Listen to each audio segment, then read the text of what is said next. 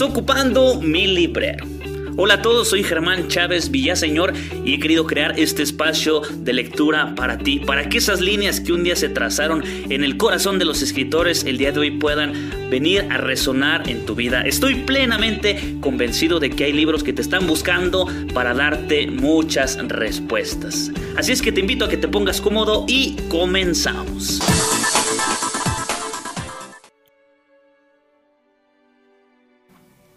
Audio número 19 del libro de Monjes Rebeldes del autor M. Rain.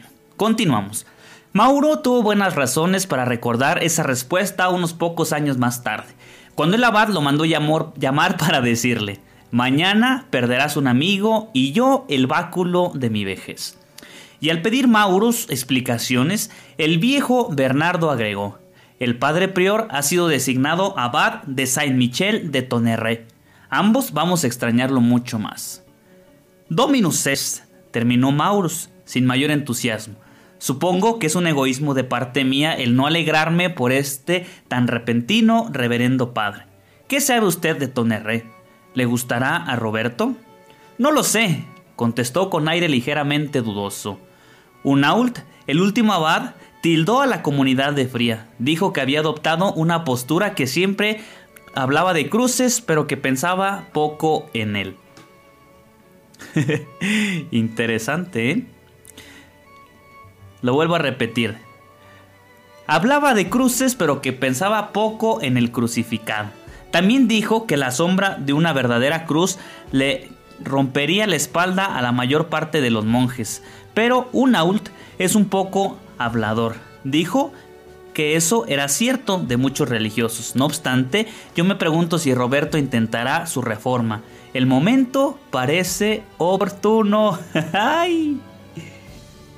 Fíjate qué curioso porque Roberto estuvo quejándose mucho tiempo que no podía hacer la reforma. Bueno, ahora lo han nombrado abad de este lugar de San Michel.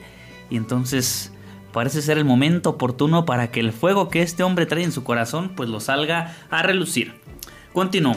Maurus miró al abad con expresión de burla y luego preguntó algo que lo había intrigado durante años. ¿Por qué no le permitió hacerlo aquí? Mm, buena pregunta. ¿Debo contestar eso? interrogó el abad, levantando los ojos hacia Maurus. Conoces el temperamento de mis monjes y el ritmo de este monasterio. Por varias décadas he simpatizado con la idea de Roberto, pero... Pero no lo creyó factible, acusó Maurus. Ahora, dígame, reverendo padre, si cree que es posible llevarla a cabo en algún lugar. Todo es posible para Dios, hijo mío. Lo cual no es una respuesta a mi pregunta. El abad se volvió lentamente y descansó su peso sobre el antebrazo izquierdo, mirando a Maurus de frente, frente a frente. Padre Maurus, no sé si puede o no llevarse a cabo, pero lo que sé es esto. Si alguien puede realizarla, es Roberto. Soy un viejo monje y un hombre muy viejo. He visto muchos monjes y muchos hombres en mis casi 80 años, pero nunca he visto un monje, a un hombre de la tenacidad del padre Roberto. ¡Ay! ¡Vámonos! ¡Oh! Admiro eso, dijo Maurus con impaciencia. Mas lo que siempre me ha desconcertado es no saber si está del lado de la razón o no. Padre Abad, ¿por qué no ha logrado convencerme? Todo lo demás lo veo con sus ojos, pero no puedo comprender su ideal. ¿Has tratado de hacerlo? Con toda mi voluntad. Cuando convenció a su padre hizo un esfuerzo supremo, pero como de costumbre retorné a mi antiguo ejemplo. El roble es el roble no es la bellota, no es el árbol que vive, crece y se expande. Así es el actual benedictinismo. Es el desarrollo lógico viviente de la semilla que sembró Benito en el surco de Subiaco y de Monte Cassino. No podemos volver atrás, tal como el roble no puede volver a la bellota de la cual proviene. ¿Por qué nosotros queremos, queremos ser los de antes? Queremos ser como aquella semilla que un día germinó, ¿no? Y eso no se va a poder. Ojalá que nos guardemos en el corazón. No podemos ser los de antes. Aprendamos mejor a vivir como somos ahora. Continuó. No podemos volver atrás tal como el roble no puede volver a la bellota de la cual proviene. Nuestro Señor dijo, a menos que muera el grano de trigo. El abad movió la cabeza lentamente en señal de negación. Padre, dijo bondadosamente, esto es un ejemplo perfecto del más cabalmente incontestable razonamiento teórico. Pero ahora vamos a la práctica. Escúcheme, he visto más de medio siglo de proyectos de reforma. No han tenido éxito, todavía se intenta. Cada nuevo papa llama a concilio, se reúnen, enfrentan los hechos, redactan decretos. Lee esos decretos, padre. Lee los de los últimos 70, 60 o 70 años. Todos son iguales, simonía e incontinencia, incontinencia y simonía. Pero el comercio continúa, los obispos se venden y se compran y el clero no es limpio. Fíjate, eh, todavía se repite, no crean que nada más en aquellos siglos.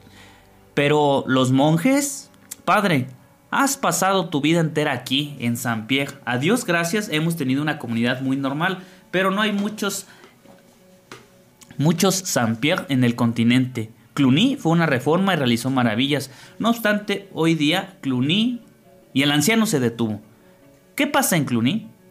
incitó al padre Maurus. No importa, dijo el anciano sosegadamente, pero sabe que el mundo monástico necesita algo drástico, algo radical, algo que lo sacuda y rompa su complacencia. Roberto tiene una idea, quizá sea eso. Me ha hecho sentir avergonzado de mi aceptación demasiado rápida de las cosas establecidas. No vivimos la regla al pie de la letra, Maurus. Por supuesto que no. La letra mata. Sí, respondió el abad pausadamente al reclinarse en su silla. La letra mata al hombre viejo, indolente, gruñón y egoísta que vive dentro de nosotros. Roberto cree que puede matarse a ese hombre viejo, padre Maurus.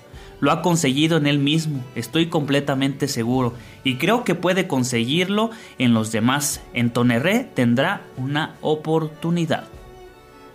Por un momento los dos hombres guardaron silencio. Luego el abad levantó los ojos y miró el soslayo a Maurus con aire burlón.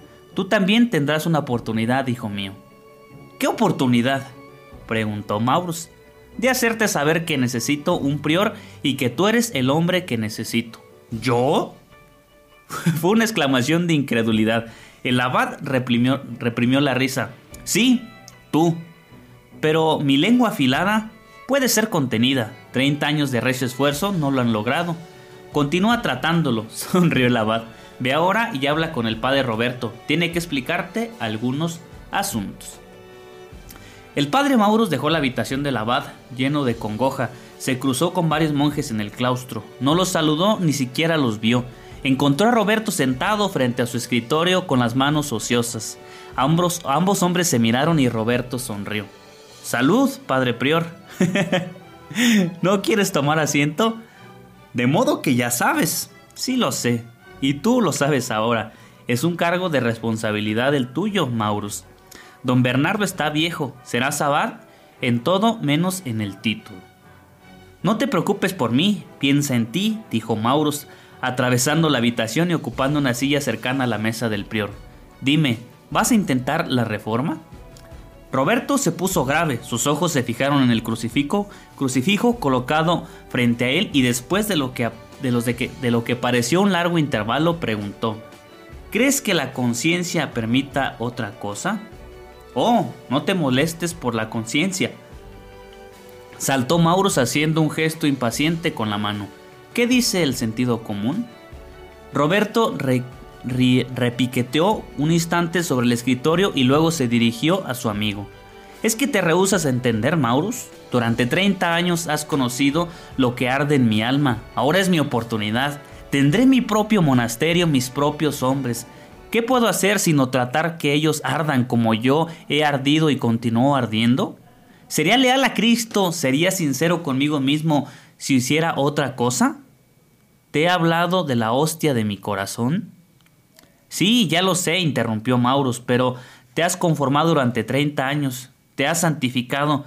¿Por qué intentar ahora una reforma que te expondrá a trastornar el curso de tu vida para no hablar de la vida de los que te rodean? Es una aventura demasiado grande, Roberto. No lo hagas. Y hasta aquí dejamos este audio. ¿Ustedes qué dicen? ¿Si se va a animar Roberto a hacer la reforma o no? Ahora quién sabe qué le espere después. El trabajo no es empezar el trabajo es lo que vendrá después. Fíjate, me, llama mucho la atención como aquí no hablan de, de la ordenación de estos monjes, ni nada, bueno, un poquito de, la, de su profesión y eso, porque claro que esos momentos son importantes, pero lo, lo importante es lo que viene después. Solamente son como ciclos, momentos que marcan ciertas pautas, pero lo importante es el trabajo que viene después. Bueno, no se vayan y sigan compartiendo.